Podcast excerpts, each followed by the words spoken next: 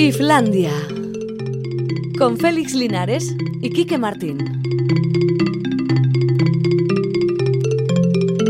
Y los becarios que se nos marchan. Oh, qué tristes estamos. Miquel al compañero, sube la música. Ya se han hecho, ido también, Asier Aparicio, Maitane Bujedo. Se han ido No, no todos. se han ido del todo. O sea, que hoy es el último día, Hoy es el Félix. último día, No les pero- quites el último día. Pero no van a estar en Islandia. No estar en Islandia es como una cande- cadena a perpetuidad. Ya, ya. Porque, querido amigo, mm, observa el cambio de tono que se puede apreciar en esta presentación que empieza ahora mismo. Vale.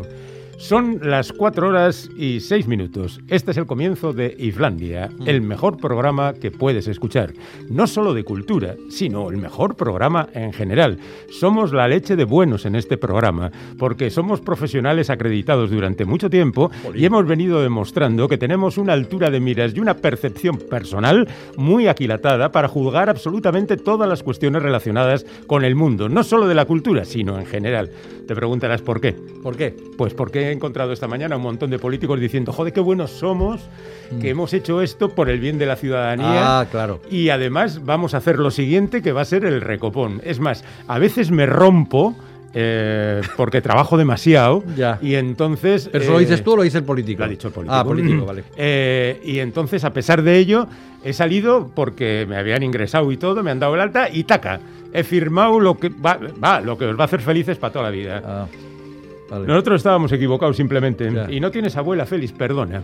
En realidad esto viene de mi madre y te lo voy a explicar. Mi madre siempre dijo, hijo, tú no te andes poniendo medallas, Ya. que te las pongan los demás si creen Ya. conveniente. Y por eso he tenido una vida tranquila y relajada en cierto anonimato. Oh, No sé si habéis dado cuenta lo bien que le ha quedado, que está como interpretado todo lo que ha dicho. Claro. Oye, no tenía escrita ni una palabra. No, no, no, pero lo tengo todo en la cabeza, como los políticos. Sí. Ha estado media hora esta mañana mm, Con, eh, con Galder, con Galder probando- que- que proba- me ha probando el speech. dando lecciones de mnemotecnia. Bueno, a lo que vamos. Entonces, eh, el asunto está en que yo he estado toda la vida pensando que no había que ir por ahí diciendo eso soy más guapo que tú. Pero veo que ha cambiado el paradigma. ¿Ves? ¿Ah, También aquí utilizamos palabras estúpidas. ¿eh? Y ahora lo que hay que decir es lo altos, rubios y guapos que somos. Pues venga ya. O sea que hay que Lo venderse hacemos más. muy bien. Hay que venderse más, Hay que entonces. venderse más y mejor. Más y mejor. A partir de Hombre, ahora, sin sí, vergüenza. Es, es interesante que, que puedas venderte de verdad. O sea, que seas ¿Mm? bueno y mejor, No, porque bueno. entonces eso estaría más cerca de la realidad, ¿no? No, va- vamos a ver. ¿Hacemos un mal programa? Eh, No. no, no, si no lo decía por mí, lo decía por los otros que se venden sin tener ninguna cualidad de Ah, nada. bueno, eh, allá ellos, pero a partir de ahora, como nosotros también hacemos, así. Bueno, además, no solamente hacemos un buen programa, sino que está acreditado por los oyentes que hacemos un buen programa, que les gusta. Eso es. Bueno, aunque no sé. Soy, el- soy el verificador del buen funcionamiento del WhatsApp. Fantástico. Como otras veces decimos que no Sí. funciona el WhatsApp, no, hoy funcionaba de verdad bien. Sí, sí, hoy, hoy va bien. Eh, Oye, da el número de teléfono para que la gente. Es El que hay- número de hay- WhatsApp. De WhatsApp. ¿Sabes qué pasa? Que hay gente que dice, es que lo dais al final y, y ya no puedo participar. 688-840-840. Ya está. Y decir cosas como, por ejemplo, este es mi feliz. Hay uno, Ahí, ¿no ves? ahí Ahí está, sí, sí, sí. lanzado. Vosotros sí, políticos no, dicen. Hola, Sí, sí, bueno, sí. venga, va. Y hoy y eso que hoy no me tocaba el speech político, ¿eh? Bueno, no, Porque hoy no. Cuando me toque. Pero han mandado, han mandado un chiste, tío. Un, un oyente ha mandado un chiste. Yo ver, lo ¿qué- leo tal qué- cual. qué ¿no? dice? Jo, tía, qué guapo. ¿Y a qué se dedica? Estomatólogo. Tía, sabrá mogollón de tomates. Ya, tía. a ver. Es un chiste un poco tonto, ¿no? Joder, tío. ¿Qué, qué vamos a hacer aquí? Estos son los cuentos, los chistes que hacían los niños. O, o que hacíamos A cuando ver, éramos niños. estos son los que cuenta Luis Sergio Lobos, que viene Sí, mañana. Sí, sí. Mm. Son como los de Jaimito. Ahora ya nadie cuenta de chistes de Jaimito, por cierto. Yo creo que Jaimito está periclitado. Ah, periclitado. bueno, igual han cambiado el nombre y ahora son chistes de otro. Bueno, de, bueno. de Andoni, por ejemplo. ¿Hay chistes de Andoni? Sin duda. No sé, seguramente. Lo que no sé si hay de Andoni Ortúzar, pero de, de Andoni O- seguro. oye, me quito la chapela ante, lo, ante el grupo La Excavadora. Ah, ha- por lo que han hecho. de- Que ha cogido hoy, Mm. se ha plantado en Amurrio y ha dicho: Currelas de Tubacés, os vamos a dar un concierto para polleros en vuestras movilizaciones. Y lo han dado. ¿Qué, Ujú. qué te parece? Eso se hacía antes mucho, ¿te acuerdas durante la transición? Sí. Había cosas, o sea, que Sí, había había músicos solidaridad. que se acercaban a sitios y cantaban y tal. Jo, pero en los últimos tiempos no hace nadie nada de esto. La gente se ha ido. Poco compromiso, poco Sí. compromiso, yo. Estaba aquel chiste. ¿Cuál? Que era eh, un tipo en la entrada de un, en la puerta de un baño, gritando, pegando golpes como Pedro Picapiedra, diciendo. ¡Eh, eh, que quiero entrar, que quiero entrar, que quiero entrar! ¿Cómo se titula la película? Buena idea. Termina Aitor. vale, vale, vale. Ay, qué mal, Dios mío. Bueno, es que eh, en, en el- mi colaboración esa de canciones y temazos Sí. me piden chistes frecuentemente. Ah. Eh, yo creo que es un intento de humillarme y de avergonzarme y de dejarme en ridículo. Sí, porque tú y yo chistes no, sabemos contamos bien. contarnos. no. Pero para que vean que nosotros tenemos valor para eso y para más, e incluso para decir qué gran programa hacemos, pues voy yo aquí y lo suelto con desparpajo. Mm. Ah, sin más. Bueno, ha muerto, ha muerto Kevin Clark. Seguramente no sabréis quién es, pero era uno de los chavales que salía en Escuela de Rock, aquella Ah, ¿sí? película. sí? Luego no ha hecho más porque en realidad es lo que le gustaba era la música y montó un grupo. Pues de- me parece fenomenal. Y ha muerto con 32 años, atropellado por un coche cuando iba en bicicleta por Chicago. Mm. Esta es una sangría absolutamente... Sí, la de los ciclistas, desgraciadamente. Eh, eh, aquí empieza a haber, yo creo que más eh, conciencia de que en la carretera no se puede ir como uno quiere, siempre. Que hay que adaptarse a las circunstancias. No sé. Aunque siempre hay locos. Esta mañana venía para aquí en el, en el coche y ha empezado a adelantar a gente en, en sitios donde no se podía adelantar y todos los que estábamos, cada uno en nuestro coche, decíamos, pero ese tío se va a matar y lo peor Ajá. es que va a matar a alguien. Ya, ya. Ya. Estamos hablando un poco como veje- vejetes. Sí, ¿eh? sí, somos muy Eh, vejetes. Bueno, Bueno, hoy en Islandia, deporte, literatura y música, vamos a hablar del festival. gran programa Islandia, nos dicen en el WhatsApp. Islandia. Mm, Hoy vamos- Islandia. Vamos, a hablar del Festival Corner. eh, luego tenemos tertulia literaria. Va a estar con nosotros Miquel Taberna, el poeta. Y al final vamos a tener el bueno, el feo y el malo. Dani Álvarez ha dicho que quiere hablar de la música heavy que suena en los videojuegos. Lo que le faltaba. Mm. ¿Verdad que sí? Bueno, bueno, No, bueno. No tenemos tiempo para leer, para ver películas, para hacer el trabajo no sé qué, y nos vamos a meter en los videojuegos, lo que yo te diga. En fin, ponemos una canción. Bueno, eh, será conveniente. Venga, eh, vamos a poner música del grupo guipuzcoano Spalak. El cuarteto de Sestoa está presentando estos días su segundo trabajo, Colpatu Topatu. Es rock alternativo de calidad con influencias psicodélicas y punkis y donde se cuela de vez en cuando cierta melancolía pop. Esta tarde estarán en la FNAC de Bilbao y el sábado de la semana que viene, el día 5 de junio, en la sala Dabadaba de Donostia. Vamos a escuchar un tema que se titula Itzala, son Spalak.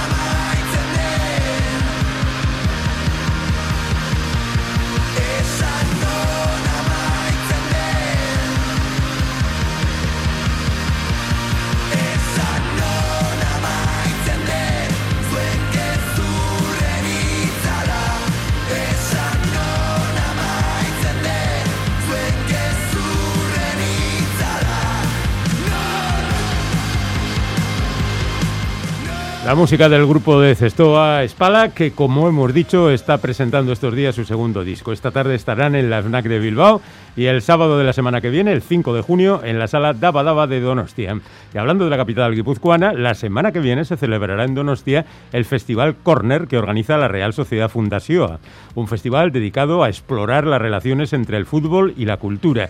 Ya sabéis que a nosotros nos gustan mucho estos festivales porque creemos que fútbol y cultura no deben ser asuntos excluyentes, sino todo lo contrario, como ya demostró años atrás la Fundación Athletic con sus festivales dedicados a la literatura y el cine. El Festival Corner de este año se ha de febrero a junio por cuestiones pandémicas, pero no ha podido escogerse mejor fecha porque la Real puede celebrar así, desde otro punto de vista, claro, su magnífico año con la Copa, la clasificación europea para los mayores y el ascenso a la segunda división para los chiquis del Sanse. El centro de casi todos los actos será el principal, aunque también hay algunas citas en el Centro Cultural Ernest Lluch y en el Museo Chidalecu. El lema de esta edición no puede ser más ajustado a la realidad. El corazón del fútbol, que son los aficionados que no han podido ir a los estadios. Es un placer saludar a Andoni Iraola, presidente de la Real Sociedad Fundación. Arachaldeón, Andoni. A Rachaldeón. ¿Qué tal? ¿Cómo andamos? Muy bien, Bien. muy bien, sí. Vale, con todo sujeto, todo perfecto, todo calculado, todo va a salir bien, ¿verdad? Pues eso creo, eso creo, sí.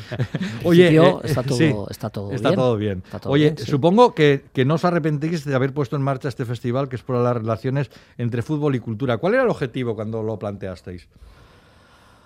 Bueno, eh, a ver, esto surgió. mm, la verdad es que el estadio de Anoeta, el Real Arena, Sí. tiene algunas particularidades y entre otras es que alberga un centro de cultura. El centro de cultura Ernest Lluch, de la red de, de centros de cultura de Donosti Cultura, está en el propio estadio. Claro. Y su director, Iñaki Gabarain, pues se acercó a, a nosotros eh, planteándonos esta posibilidad. Él mm, muy, muy real sale, muy aficionado a la Real, y la verdad es que nos pareció una idea, una idea magnífica porque efectivamente no se trata de, de explorar esas relaciones entre la cultura y el fútbol, que aunque yo creo que bueno, pues para los intelectuales o por lo menos desde el punto de vista de la literatura, esa relación ya está de alguna manera bastante consolidada desde hace muchos años. A los ojos de algunos todavía parece que se presentan como, como dos actividades con, con dos dimensiones y dos, dos realidades eh, absolutamente independientes y que no se miran entre sí. ¿no? Lo que pretendemos es poner en valor un discurso diferente, una manera de enfocar, una manera de ver el fútbol desde la cultura y entender el fútbol en su, en su dimensión quizás más, más crítica también eh, de lo que es un fenómeno que trasciende evidentemente a un, a un mero deporte. ¿no? Ujú. Oye, es muy bonito el lema de este año. Me ha gustado mucho. El corazón del fútbol. Como decía yo antes, referido a los, a los aficionados, que son el corazón del fútbol, y ese corazón es como esta temporada y, y- y la parte final de la anterior es como si hubiera dejado de latir un poquito, ¿verdad? Porque no lo hemos visto en los estadios. Sí, eh, mira, nosotros cuando, durante todos estos meses, cuando, cuando nos acercábamos al, al estadio, estaba colgada allí en una pancarta que ponía eh, Zalerik gabeko futbola, musikarik gabeko dantza. Claro. Eh, y eso mm, es, es una realidad, o sea, es que es verdad. Ujú. Y eso, bueno, pues nos dio la idea, lo tengo que reconocer, nos dio la idea de decir, bueno, pues eh, el, el programa Corner lo tenemos que estructurar en torno a- a- al aficionado, ¿no? A esa relación entre el aficionado y el fútbol, esa relación de amor-odio, diríamos, de pasión, en definitiva, y que, y que durante todos estos meses pues no se ha podido manifestar como a todos nos gusta, ¿no? Que es en el estadio, cerca de tu equipo, disfrutando del fútbol, disfrutando en definitiva de lo que es la experiencia de, de acudir a un estadio de fútbol. ¿no? Oye, teniendo en cuenta que la pandemia ha obligado a trasladar el festival, antes se celebraba en febrero, ahora estamos en junio, igual no sería mala idea cambiarlo definitivamente, dejarlo en estas fechas, un poco como broche final de la temporada. No sé Pues- qué pensáis al respecto. Pues exactamente algo parecido. Vamos a, vamos a ver cómo, cómo nos va y no lo descartes de que al final eh, el festival lo, lo ubiquemos en, esta, en estas fechas. Es verdad que al ser un festival de cultura y fútbol eh, y de cultura, por lo tanto, eh, lo tenemos también que encuadrar dentro de la, de la amplísima agenda cultural de, de Donosti, ¿verdad? Claro. Eh, y hay que encontrarle su hueco. Eh, bueno, yo creo que, que puede ser una buena idea. Mm, por lo tanto, no descarto que las próximas ediciones lo podamos, lo podamos mantener también a hemos- en estas fechas. Sí, ya hemos dicho que el festival comienza el martes, pero lo cierto es que el festival ya ha tenido un previo con el monólogo futbolístico del gran Suay Gurruchaga. No es muy habitual esto de, de un exfutbolista, en este caso de la Real, que hable de sus miedos, ¿no? Hay como una especie de silencio al respecto que yo entiendo que es comprensible cuando un, cuando un futbolista está en ejercicio, ¿no? Pero escucharle a Suárez es una auténtica maravilla, ¿eh? Sin duda, la verdad es que. mm, y además has sido valiente, creo yo. De alguna manera, él lo dice, ¿no? Al final de, de su propio espectáculo, eh, bueno, pues en- con ese tono de humor, ¿no? Donde dice que el afrontar esos problemas suyos desde el humor, pues le ha servido dice algo así como que es cuando voy al psicólogo tengo que pagar y aquí me pagan, ¿no? Entonces, eh, Es muy bueno este hombre. la verdad, la verdad es que lo hace muy bien, la verdad es que está, es un espectáculo que está funcionando muy bien y en el que modestamente, modestamente, Corner se siente un poquito, yo creo que pusimos la, la semilla, porque ya en la edición anterior le propusimos a, a que hiciese un pequeño monólogo, unos 15-20 minutos, sobre su, sobre su, su carrera como futbolista. Swaits llevaba unos 4 o 5 años alejados de este de, de- de- de los monólogos y bueno, y lo hizo y la verdad es que lo hizo fenomenal. Y yo creo que bueno, pues ahí pusimos la pequeñita semilla para, para este espectáculo que, que- que, vamos, que afortunadamente para Swaits y para todos los que lo hemos podido ver, y yo recomiendo a todo el mundo que lo vea, eh, pues, pues, pues disfruten, ¿no? Porque efectivamente mm, está muy bien, lo hace muy bien. Es tremendo, Suárez. Bueno, vamos con el programa. El primer día, el martes, reunís a un montón de periodistas de diferentes equipos para hablar de su pasión por el fútbol. Pasión de la que han escrito y, y mucho. Sí, bueno, eh, ahí nos hemos dejado llevar un poco por, por esa edición maravillosa de Hooligans Ilustrados de, de libros del CAO, eh, en esa colección donde efectivamente pues diferentes escritores eh, bueno pues expresan su relación con su club de los amores ¿no? en el caso de la Real es Ander Izaguirre el que en ese maravilloso libro de mi abuela y diez más Qué bueno es ese libro. eh, habla habla de habla de su relación con la Real Sí.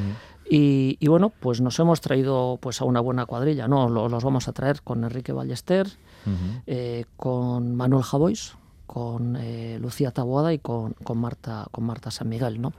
Yo creo que va a ser una, una jornada, bueno, pues divertida porque es gente con talento. Claro. Es gente inteligente que conoce lo que es la cultura, que conoce lo que es el fútbol y, y seguro que va a ser, se va a ser una, una jornada divertida, que va a estar precedida además por una película de, también eh, muy vinculada al mundo del fútbol, ¿no? que es la adaptación cinematográfica de una de las novelas más, bueno, más, más célebres o más leídas sobre, sobre el fútbol y eh, que es eh, Fiebre en las gradas de Nick Horby Nick Horby, sí. con su adaptación eh, en inglés eh, Fever Sí, Pitch. sí, sí. Yo creo que esa película en, en castellano creo que está eh, creo que la han titulado Fuera de juego, algo así. Sí, Fuera- de juego fuera título, juego, sí. sí. Creo que sí. Ah, es una película maravillosa porque habla de las penurias, eh, realmente del propio Nick Horby, de un aficionado que veía que su equipo no ganaba nada, que en, en aquella época era el Arsenal, El Arsenal, y, ter- termina ganando una liga ¿no? en, la, en la novela. Es una novela maravillosa, de Sí. verdad. Yo creo que la película, que yo no la he visto, espero verla Mm. el martes que viene, seguro, seguro que también está muy bien.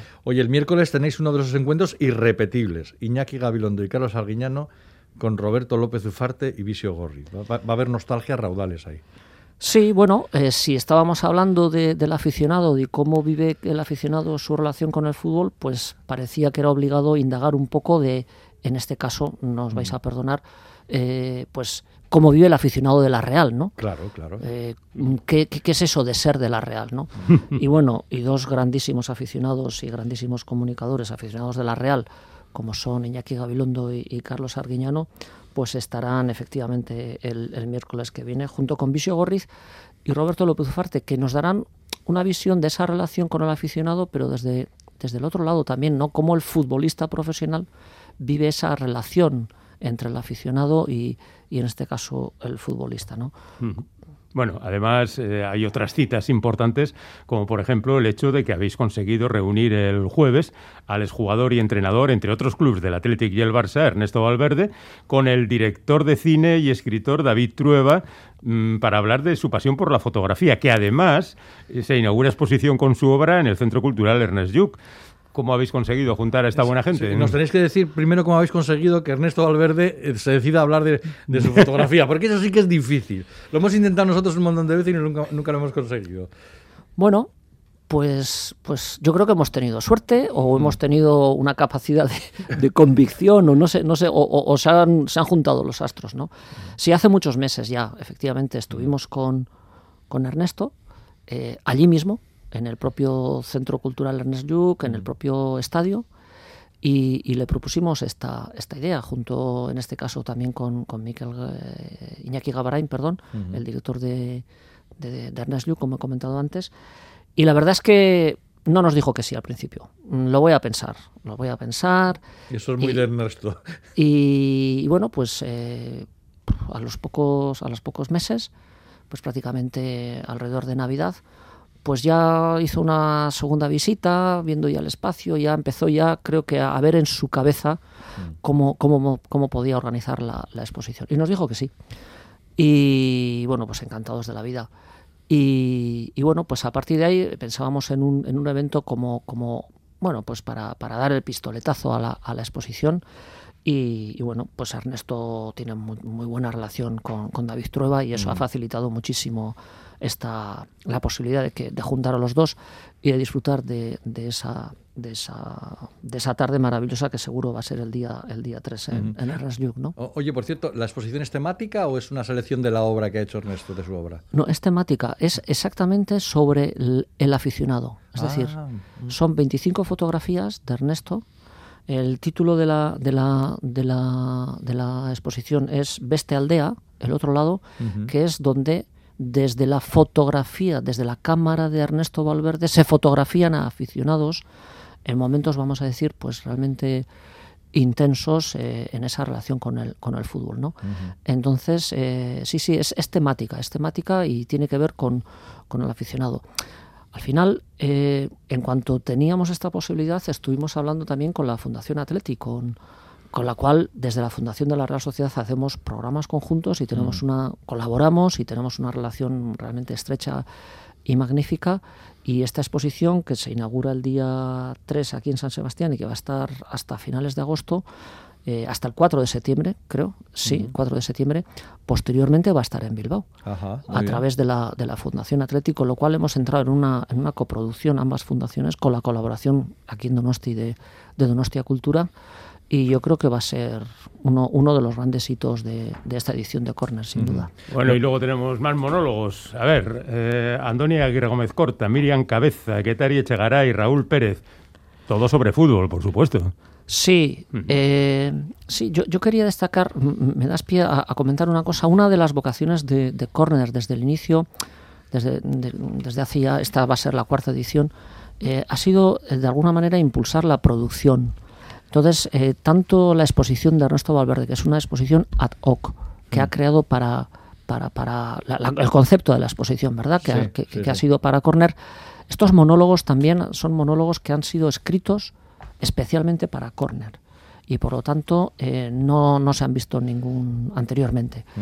y, y bueno, pues yo creo que esa también es una, una labor en la, que, en la que queremos incidir. El año pasado tuvimos una pieza de, de Kukai donde vinculaba eh, la danza y el fútbol y, y esa línea es en la que seguimos en la que queremos seguir trabajando ¿no? y, bueno pues efectivamente Antonio Gómez Corta Miriam Cabeza Ketari Chegaray y Raúl Pérez Raúl Pérez que a los ojos del aficionado realista pues pues eh, ha hecho unas imitaciones de nuestro entrenador Imanol realmente realmente muy divertidas Sí, ya las Y hemos que- visto algunas, sí. y que y que y que se va a- y, y que va a estar por lo tanto Imanol va a estar en esos Ah, También, monólogos sí también. sí sí porque Eso puede ser atómico. vamos. no no digo Imanol a través de Raúl Pérez Claro, claro, caracterizado claro. y de hecho va a ser un poco va a ejercer un poco de maestro de ceremonias y hará su, su propio monólogo en- bueno pues caracterizado como como Imanol en Bueno, este caso ¿no? eh, nos ha llegado la información de que a Imanol le divierte mucho la imitación. ¿eh? Eh, han tenido relación entre ellos y el otro día yo tenía oportunidad de hablar con, con Imanol, con el de verdad, y cuando le comentaba que venía Raúl a hacerle su imitación el 4, pues el hombre se, se partía. vamos. Sí, sí. Oye, bueno, y, y- y- y el acto final es el sábado en Chillidalecu, Sí. eh, con una conversación entre dos grandes de la cultura, Carlos Marañón, que, que es hijo del gran Marañón del español y director de, eh, de una revista cinematográfica, y luego Galder, Galder Reguera, que es una de, los, de las personas más importantes de la Fundación Athletic en cuanto a los, a los hechos culturales, que van a hablar de sus pasiones, ¿no? que son fútbol, cine, eh, letras. Yo recuerdo de, de estos dos un, un- un libro que hicieron con un intercambio de correos electrónicos que realizaron durante el Mundial de Rusia, el pasado Mundial de Rusia, que es un, que es un libro maravilloso. ¿no? Quedara la ilusión. Que dará la ilusión, exactamente. Un libro maravilloso. Supongo que harán algo parecido, ¿no? Ahí en, eh, en ese encuentro. Sí, bueno, eh, es, es uno de los encuentros que realmente mayor aceptación tiene, porque visitar Chillidalecu Claro, es, una, es, es- una gozada, ¿no? Entonces, Claro, una, una visita, un cafecito y luego una conversación entre dos grandes amigos nuestros y entre dos am- grandes amigos entre ellos, pues eh, y también lo mismo, pues inteligentes y que conocen el fútbol y que tienen esa otra visión. Eh, bueno, sobre el fútbol, sobre la vida. Entonces, bueno, pues eh, le hemos titulado el fútbol como una de las bellas artes, pero al final no es más que una excusa para que, para que hablen de fútbol, de la vida, de cine, de literatura o de lo que ellos consideren, en definitiva. ¿no? Además, en la casa artística de un exportero de la Real, Eduardo Sí, Chillida. sí, la vinculación entre Chillidaleco y la Real Sociedad necesita poca, poca explicación. Exactamente. Bueno, Bueno, pues a falta de saber qué es lo que pasará el año que viene, lo que tenemos por delante es estupendo. Eso que tenemos por delante es la semana que viene, a partir del martes. Así que tomen nota los que estén interesados y vayan reservando sus localidades, que ahora la cosa está difícil. Que esto, que esto vuela, que esto vuela. Andoni Iraola, muchas gracias por estar con nosotros, presidente de la Real Sociedad Fundación. Ha sido un placer y que todo vaya muy bien, ¿de acuerdo? Muy bien, muchas gracias. Un abrazo. Bueno,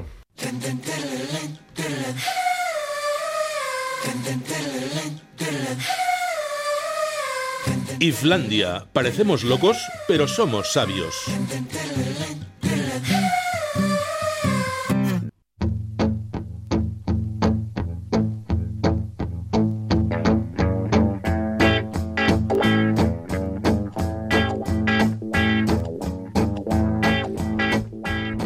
Vamos a meternos ahora por el mundo del libro y para ello hemos llamado a quien mejor puede guiarnos por este laberinto. Goizal del Andabaso, Arrachaldeón. Arachaldeón. ¿Qué tal? ¿Cómo llevas esta soleada jornada? Mm, Ah, es soleada. Bueno. sí, nosotros llevamos aquí desde las 9 de la mañana, no nos hemos enterado, pero Ya, En ya. el estudio aquí no se te das cuenta, fíjate que Hay sol luz, hace. yo, luz. yo he salido ahí fuera y puedo dar fe.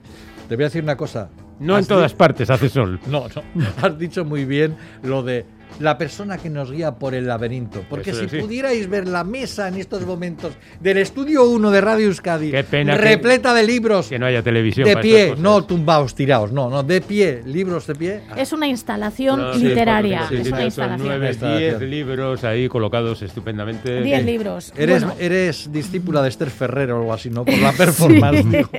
Ahora me voy a desnudar. ¡Uy, Dios mío! Vale, más lástima para la televisión. Bueno, tienes digo. en mano el libro de nuestro invitado de Eso hoy. es. Con esta portada que en su día ya la comentamos. Eso es, porque yo. por la discusión que tuvimos. Sí, no es un animal que yo quiera mucho. Eh, no sé cómo se dice, me dijisteis en castellano, pero sigo sin saber cómo es. Bueno, Para mí es un eh, cacarraldo, pero no. Sí, bueno, los oyentes lo saben Lo saben. perfectamente Un que nos ciervo, lo digan. ¿cómo era? ¿Un ciervo volador? Un ciervo o- volador, sí. No sé cómo era. Bueno, ciervo volador. Pues este libro que hemos presentado, que lo publica la editorial Susa de Miquel Taberna, que es con quien vamos a hablar a continuación, se titula Arcámbele Cantac y Arcámbele es este bicho Sí, el del cier- que el ciervo volador. el ciervo, vola- ciervo volador era al final. Sí, sí, Yo sí. creo que sí. Es un Y si no, los oyentes que nos lo digan. Vale, bueno, pues eso. Bueno, cacarraldo también. Cacarraldo. Y aquí hay eh, un montón de denominaciones a este bicho Ah. eh, en diferentes euskeras, ¿no? Por ejemplo, yo qué sé, Arcámbele es en Don Iván Eloizune, Cuculumera en Oyartzun, Basajaun en Muguerre, no otra Kirri, en Sornoza. Sí, pero bueno, Bueno, supongo que Qué curioso, ¿no? para Sí. mí es asqueroso. Es que es un bicho que, o sea, yo le tengo un paquete impresionante. Pero bueno, a mí que el taberna a lo mejor le ver, gusta. que es una y forma le de escarabajo, ¿no? Y le tiene, ay, es que a mí me da una cosa. Que no bueno, es una cucaracha, que es un escarabajo, que Es son peor, diferentes. es peor. Bueno, porque ataca además. ataca. Bueno. Tú te has sentido atacada por... Uf, un montón todos los veranos me siento atacada por estos bichos que vienen hacia mí. mi Miquel contra. Taberna, Racha León. Arsaldeón. A ti estos bichos no te atacan ni nada, ¿no? Bueno, yo hace bastante tiempo que no he visto, por desgracia, un bicho de estos, un arcambele, Sí. Porque en Pamplona no, eh, en la ciudad, no es el hábitat Claro, que, claro. que- en el que se puedan ver eh, ejemplares de este tipo. Mm. Sí, cucarachas que ha mencionado Goiza- Goizalde, alguna que otra vez en cuando. A mí, yo, yo prefiero el arcambele, yo discrepo de Sí, ¿eh? Goizalde. ¿Te gustan? No sé, en mi casa decían que si les ponías un cigarro fumaban estos bichos entre, entre estos cuernos. ¿Qué cosas tienen en Fíjate tu casa? qué harían en sus juventudes. En fin. Bueno, este es un poemario, tu segundo poemario, pero entre el primero y el segundo, que hay otros libros literarios y otras obras que has publicado, eh, hay un silencio poético, por llamarlo de alguna manera. Eh, no sé, y bueno, y en este poemario además aparecen poemas de otros tiempos. Mm, No sé si en estos 25 años ha cambiado mucho el Miquel Taberna, aquel del primer poemario, a este segundo poemario. Seguramente sí, pero bueno, eh, yo no soy del todo consciente de, de mis propios cambios, em, lo, lo tendría que decir igual la gente que me conoce. Y yo creo, yo sé que, que persiste mucho de lo que, de lo que era. Yo creo que me recuerdo todavía con bastantes años menos. Sí, y eso lo que dices, que han pasado 25 años, pero siempre eh, he escrito poesía. Pero eh, me ha costado mucho encontrar, bueno, eh, bueno, o ver, ver la manera de recopilar un, una- unos cuantos poemas o, o darle sentido y forma a, a eso, a un, a un volumen de, trabajos para como para que se podían presentar en un libro y entonces lo he ido dejando, lo he ido dejando, lo he ido dejando hasta hasta este momento, hasta el año pasado, bueno que, que fue cuando presenté a últimos de año el, mi trabajo a la, la editorial Susa y luego este año en primavera eh, se ha publicado. Sí. Oye, Miquel, ¿por qué Arcambele? Eh, ¿Es metáfora de algo para ti? Bueno, eh, hemos dicho que Arcambele es, es el nombre del ciervo eh, volador que decís, Sí, ¿no? El sí. Lucanus Cervus, Sí, uno es. de los nombres que recibe. Eh, pero bueno, eh, luego está la locución o el dicho o la, o la expresión Arcambele canta. Arcambele, claro, hemos dicho, bueno, lo, vemos como es y, y- y ha dicho González bien que, que ataca o nos da la impresión de que nos ataca Sí, sí. Por esas, Eh, por a- esas a- pinzas tan grandes que tiene. Sí, para pues para lo que, los que lo observaron bien, incluso mejor que nosotros, los que nos precedieron, Arcambele es eh, sinónimo de, de, de tenaz, de insistente Ajá. o de pesado, quizás eh, negativamente, pero bueno, sobre todo de tenaz e ins- insistente. Entonces, Arcambele canta que las, can- las canciones de Arcambele son en realidad eh, cantinelas, eh, lo que eh, algo pues eh, repetitivo, insistentemente repetitivo, ¿no? Es eh, no sé si me entendéis. Entonces, bueno, Sí. eh, yo al conocer la, la locución, la expresión esta de Arcámbele canta, canciones de, de Arcámbele, eh, pensé que era un buen título para el libro. El, el- el animal me sugería, me- eh, el, el insecto me, me llevaba por una, par- por una parte a un, a un tiempo y a un espacio que a mí me, bueno, me ha valido otras veces también y ahora también para, para hacer mis cosas, para escribir mis cosas, mi, mi- para fantasear o para hablar de cosas que me interesan. Eh, el espacio y el tiempo sería eso, pues el, tiempo de mi juventud y, y el espacio, la, la zona del Vidasoa donde yo nací, ¿no?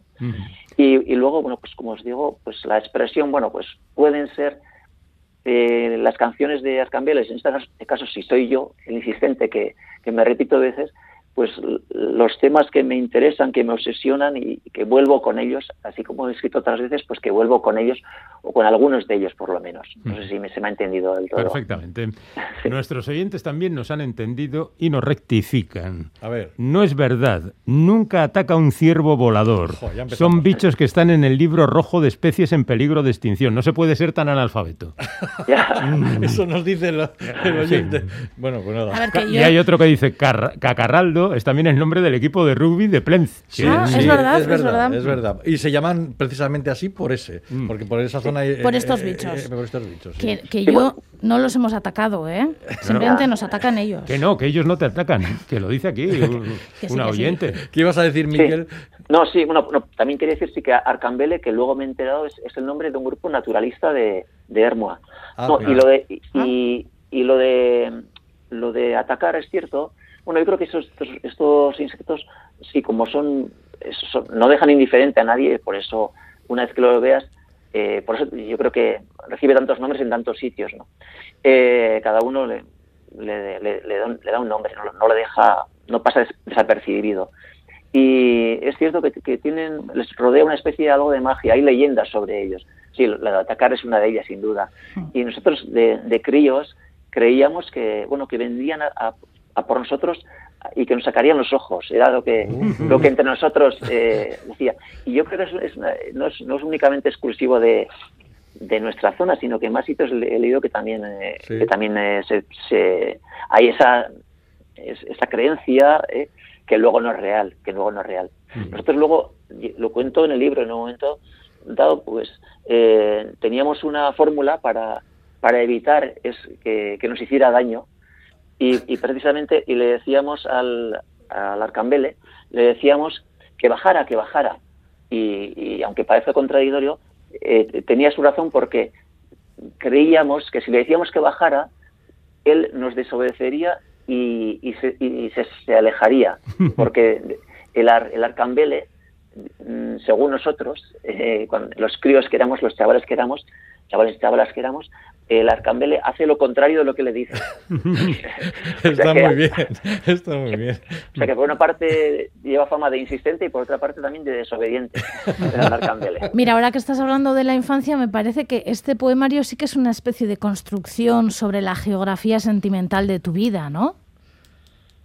Sí, bueno, eh, parto, sí parto de eso, eh, de, parto de mi experiencia, de, de lo que he vivido en, en gran parte de los poemas, parto de y, y desde, o sea, parto y hablo de, de mi propia experiencia y, y desde mi experiencia de lo que, de lo que, de lo que veía y de lo que sentía hacia, hacia lo, lo que me rodeaba, hacia mis mayores, hacia la gente que, que vivía a mi alrededor. Pero luego, eh, si te das cuenta, eh, hablo de, de todo tipo de temas que, que, que son de entonces y de ahora. O sea, hablo de, de mil historias, de cosas, bueno, cosas diferentes. No, no, no es un poemario extenso, pero el, eh, hablo de, de bastantes diferentes cosas. Eh, bueno, a mí me ha gustado especialmente un, poem- un poema, bueno, me han gustado varios, ¿eh? pero bueno, voy a En realidad mencionar... le han gustado todos porque lleva 15 días diciéndonos que le han gustado todos. Efectivamente. Pero bueno, sigo, sigo. Que aquí se cuentan todos los secretos, como ves. Uno que se titula Cucha Belsa, que es un ¿Ah, poema que refleja, eh, bueno, pues eh, la relación que existe en las- entre las diferentes generaciones, como las anteriores generaciones, sobre todo cuando han pasado grandes tragedias, guardan con una especie de caja negra esas tragedias que no transmiten a la siguiente generación, que de alguna manera se siente huérfana de esas tragedias y de esas historias de las que tiene que tener constancia por otra parte, ¿no? Por otras partes, por otros caminos. ¿Tú te, te has sentido alguna, en algún momento huérfano de que tus anteriores generaciones no te hayan contado esas historias negras, que en este Sí. país hay muchas? Sí, pues sí. Sí, bueno, yo eh, pues ahí, hablo de, de nuestros padres, ¿no? En general, eh, claro, como te digo, hablo de parto de mi propia experiencia y sí, yo he pensado mucho eh, sobre este tema. Nuestra, nuestra madre, eh, mi madre me contó muchas cosas, están muertos los dos, el padre y la madre, y me contó muchas cosas de su vida y de su tiempo. Pero el, padre hablaba menos, era igual su carácter y su manera de ser y de, comunicar y de vivir, eh, trabajar y, poco más. No había, no tenía mucho espacio el, eh, la conversación, desgraciadamente, entre nosotros. Y, y he pensado mucho, sobre todo en el, con, con relación a mi padre, eh, con el tema de la guerra. Eh, nuestro padre nació el año 1916, es decir, que cuando empezó la guerra, eh, él tenía 20 años. Y bueno, y nosotros sabíamos que, que el año 37 él fue vestido de requete al, al frente de Somosierra.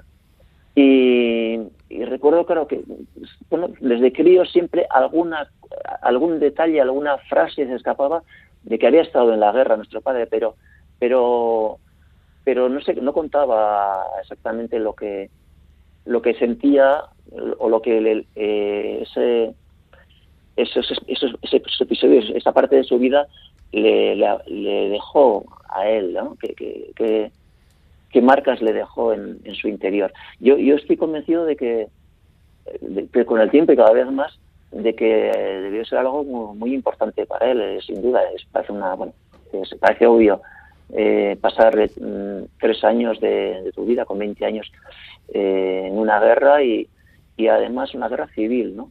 Es decir, que el adversario es, eh, bueno, él estuvo en, en Somosierra principalmente, pero el, advers- el adversario eh, también es- en el pueblo era otra persona. Yo no sé exactamente hasta qué punto él, él fue ob- eh, obligado, porque, claro, porque eh, mucha gente fue obligada. Oye, tienes la edad, en edad de, de tomar las armas y tienes que ir. Y hasta qué punto fue él, bueno, en, de- en alguna manera co- convencido de que, de que tenía que ir, ¿no? Y entonces, sí, ahí en, en ese poema de la, de la caja negra, sí, eh, yo creo que eh, los que los que eh, venimos detrás de, de este- de la gener- generación de nuestros padres, en mi caso, yo creo que estamos obligados, Diego, que estamos obligados a, a conocer lo que ocurrió. eh, somos, venimos después y, y nuestra situación eh, social y total es, en parte puede ser consecuencia de lo que de lo que fue aquella, ¿no? Sí, pero yo creo que, sí. en definitiva, la reacción de esa gente fue muy general. Mantener el silencio, una especie Sí. de secreto, porque había sido una experiencia terrible. Sí. Y, Y no la- trasladar la tragedia y la tristeza a- las a- a los hijos, ¿no? y a lo- posteriores. y a- y a los en el caso de mi padre, mi padre era del 17, o sea que imagínate, el caso es prácticamente el mismo. Oye, que has levantado una polémica en el WhatsApp, que, Ah. que, que hay quien dice que Neibar se llama Cacalardo, eh, quien nos decía antes que no atacaba, nos han dicho que son, nos ha dicho que son simplemente torpes al volar, que no nos equivoquemos. Ah, o sea, que no te atacan, sino que se chocan contigo. Eso es. Ya, Vale. ya. Y hay quien dice, acuérdate del cortapichas, que no son, Eso es esto otra no es el que no- no es cortapichas. el cortapichas, son cosas diferentes. cosa, no, no liemos. Todos sabemos lo que es el cortapichas, hombre. Por cierto, estoy de acuerdo con una cosa con Miquel que no hemos hablado de aquí, pero que cuentan algunos poemas, que la felicidad a veces es tan simple como un Sí. poco de queso, un poco de vino y una buena compañía. Hombre, Exacto, exacto. Yo, yo lo ampliaría un poquito, buena compañía, buen queso y buen vino. Sí, sí. bueno, Miquel, Vale, sí, pues... dime, dime. No, nada, que muchísimas gracias. Primero por escribir, segundo por venir aquí, tercero por animar de tal manera la, la tarde, hombre.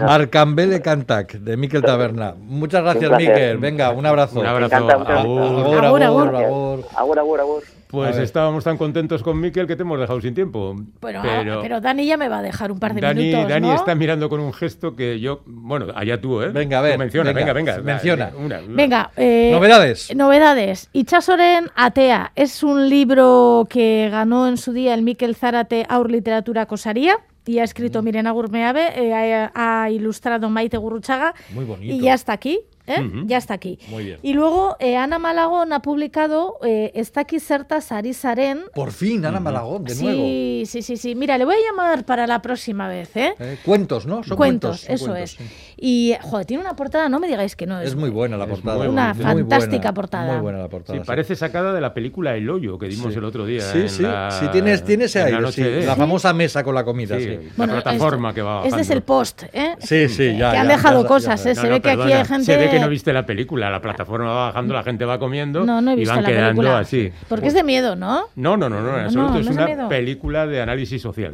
Ahí lo dejo. Bueno, bueno, pues. Eh, eh, que ya, una, una más y ya Ah, está. ¿me dejáis? Sí, pero sí, ya una está, más. ya A está. ver, a ver, a ver, una más. Bueno, es que, a ver, Aritze Galarraga con Gogo Andut de la editorial eh, Pamiela ya lo habéis tenido, ¿no? Sí, Entonces estoy- esto no eh, es una eh, mención. es- estuvimos con él hablando en pompas. Por eso. tinton, tinton, se Est- acabó el tiempo. no, no, no, pero esto no es una mención, esto es simplemente un comentario.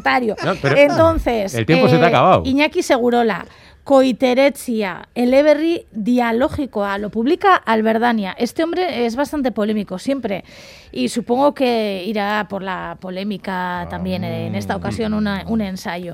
Pues muchas gracias, Goizal del Andabaso. Me echáis, vale. Eh, no, Me llevo Dani, todos mis libros. Es Dani, es Dani, es Ya aquí. el hablaré pim, luego pam, con pim, Dani. pam. No, ahora no, ahora tiene que venir aquí y hablar él aquí. Luego hablo con Dani. Hasta dentro de 15 días. Agur. Agur. Agur. Islandia. Pero qué endiabladamente bien se está aquí.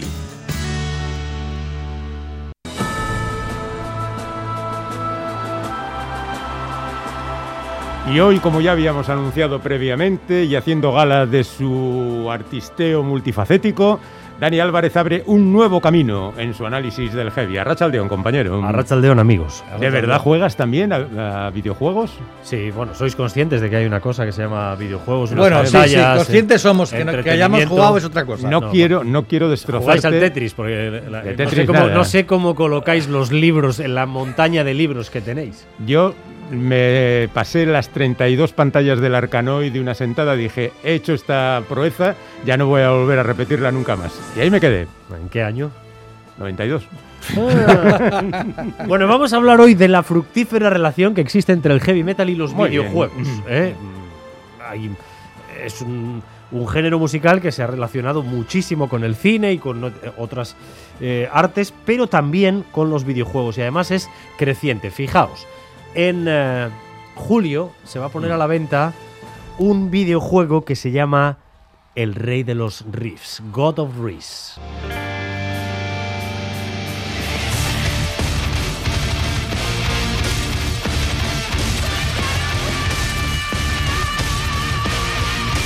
¿De qué creéis que puede ir esto? Esto, vikingos entrando a sangre y fuego en una Más, población. más simple, más simple. No es que sea muy sofisticada la Ya. cosa. Algo de guerra o Tienes, así, ¿no? ¿no? tampoco. ¿Tampoco? Nada, simplemente tienes que coger una guitarra con forma de hacha, de Ajá. martillo, de lo Vale. que quieras y tienes que destruir seres de todo tipo.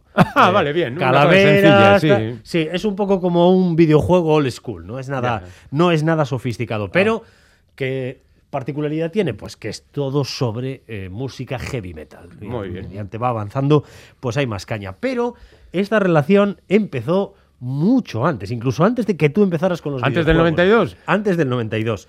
En, mi- en 1982, Journey sacaron un disco titulado Escape. No sé si lo recuerdas. Ah, no, ahora mismo no. Como una nave espacial Bueno, dibujada Journey- por un niño. Bueno, Journey eh, siempre tenía naves espaciales en las Sí, portadas. bueno, pues esta era como dibujada por un niño, peor todavía. y para promocionarla sacaron un videojuego de Atari, ¿os acordáis? Atari, bueno, hombre, ¿Cómo sonaba? A ver.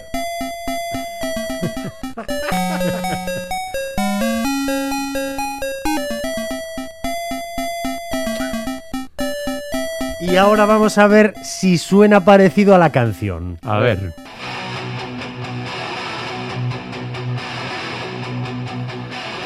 Suena perfectamente Bueno, reconocible. bueno, no está mal, no está mal, ¿no? Para, ser, del, para ser del 82 no está mal. Para que a muchos estarán preguntando ¿de dónde habéis sacado esto? La prehistoria. Es verdad, es verdad. Fueron los Journey los primeros, ni siquiera fueron Kiss, porque podríamos decir, ¿quién, Ajá. quién tiene un videojuego? Pues Kiss tiene un videojuego, pues, lógicamente tienen todo, tienen un zumo de naranja, gallumbos, eh, sillitas de bebé para el coche, tienen de todo. También videojuego, pero no es el mejor el de Kiss, ¿eh? Pero en No todo es caso, esto viene de la película Tron, que es del año 80, que es cuando se pone de moda este tipo de cosas. Bueno, pues eh, Mm. ellos fueron los, 82. los pioneros. No, casi nadie se acuerda, pero yo quería hacerles un homenaje. Muy bien, sí, el sí. tiruriruriru ese se parecía bastante al riff de, de guitarra de Neil Sean. Eh, en el 89 hubo otro que se tituló como uno de los discos clásicos de Ronnie James Dio, Holy Diver. Y ese videojuego mm, tenía, ¿qué tenía de heavy? Bueno, tenía de heavy el nombre de los, de los protagonistas. Los malos y tal, pues uno, uno era por supuesto Ronnie James, otro era Slayer y otro era Ozzy Osbourne.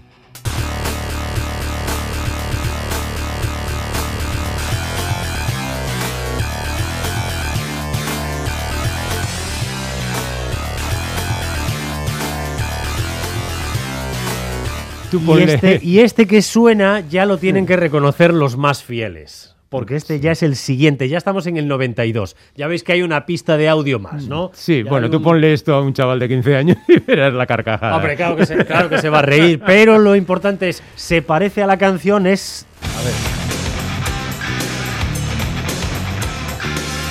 Total, total, perfecto, perfecto. La versión anterior era como versión para corrupción en Miami. videojuego, sí, videojuego de los Motley Crue en el 92, se, se llamaba Crew Ball. eh, y la verdad es que lo, lo he encontrado ahí en el fondo del, del baúl del- de, de los despojos porque no sabía que los Motley Crue tenían su propio eh, videojuego.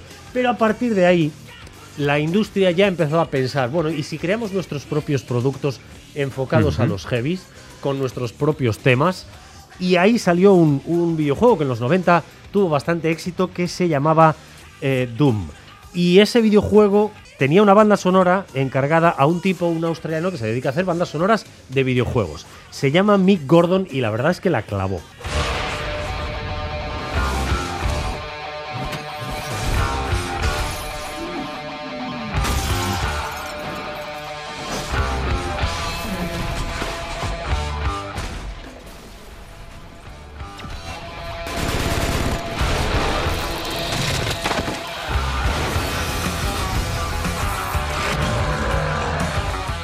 Bueno, me he, colado, me he colado porque este no es Doom. ¿eh? Mm. Este eh, también, los más fieles tienen que saber que esto es Maiden. Ajá. Maiden no solo Pero- tienen, pero un, tienen un videojuego, tienen dos videojuegos. Ajá. Tienen dos. Eh, uno se llamó Ed Hunter, que ya quedó desfasado, Ajá. y hace unos años sacaron Legacy of the Beast, que fue también el título de un recopilatorio.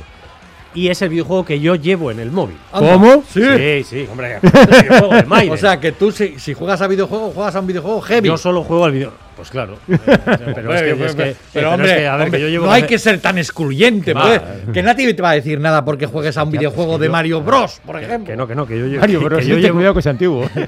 Oye, que yo Mario llevo Bros sigue hasta ahora, ¿eh? Y, y Ya, ya. actualizando sus historias. y Doom también. Yo llevo calcetines de Slayer, Kike. O sea, sí, sí, la, la ropa de deporte de, para ir al monte es heavy. O sea, no, no. Ya.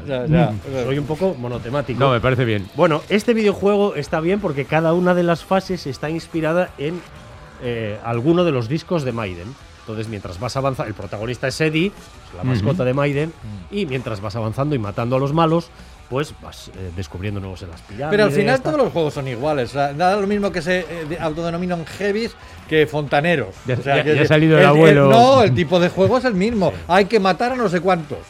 Ya. ¿No? ¿Sí o no? Bueno, Tú- pues, tú pues todos los libros de poesía son iguales porque todos dicen te quiero, ¿no? O sea, Pues no, porque hemos hablado antes de, de un libro de poesía que hablaba de ciervos volantes. bueno. Eh, Maiden tienen un videojuego Legacy of the Beast que os lo podéis descargar para el móvil y que mola bastante. Mm. Y luego hay, hay dos que quiero señalar en los que yo pasé muchísimas horas. Uno de ellos es Rock Band para PlayStation, que tenía una guitarra, tenías que hacer los riffs de las canciones. Ajá. Eh, ahí Eso- fortalecí eso- los dedos. Eso, mola, eso mola. Eso mola, molaba muchísimo. Sí, sí, Y luego también el Brutal Legend, que este tenía una banda sonora de 75 bandas absolutamente brutal del año eh, 2009. O sea Eh, esto, que, esto, por ejemplo, luego se puede llegar a sacar en discos, ese, ese tipo de bandas Hombre, de sonoras. hecho, de hecho eran Bueno, discos canciones sí. recogidos para el juego. sí, pero sí, pero sí. cosas que se han hecho No, pero exclusivamente para los videojuegos. ves- buscas en Spotify y verás eh, recopilaciones eh, con, con canciones, de Ah, hecho, sí. canciones que se siguen componiendo. Mm. Avenged Sevenfold hace poco sacaron un par de temas para un, para un videojuego de guerra, precisamente. Sí, sí. O sea que. Ah, bueno, ya. Y Bueno. me he colado antes, quería poner la música de Doom y con la música de Doom, si queréis, nos despedimos. Vale, perfecto. Con unos segundos de eso, porque es- este tipo, eh, el Mick Gordon la, la clavó. O sea, no debe de ser tan difícil hacer heavy metal, pues lo, lo hizo y Sí, hace ya. música para, para videojuegos. Y, Sí. Dani Álvarez, gracias compañero. Gracias, hasta amigos. la semana que viene. Hasta mañana a todos.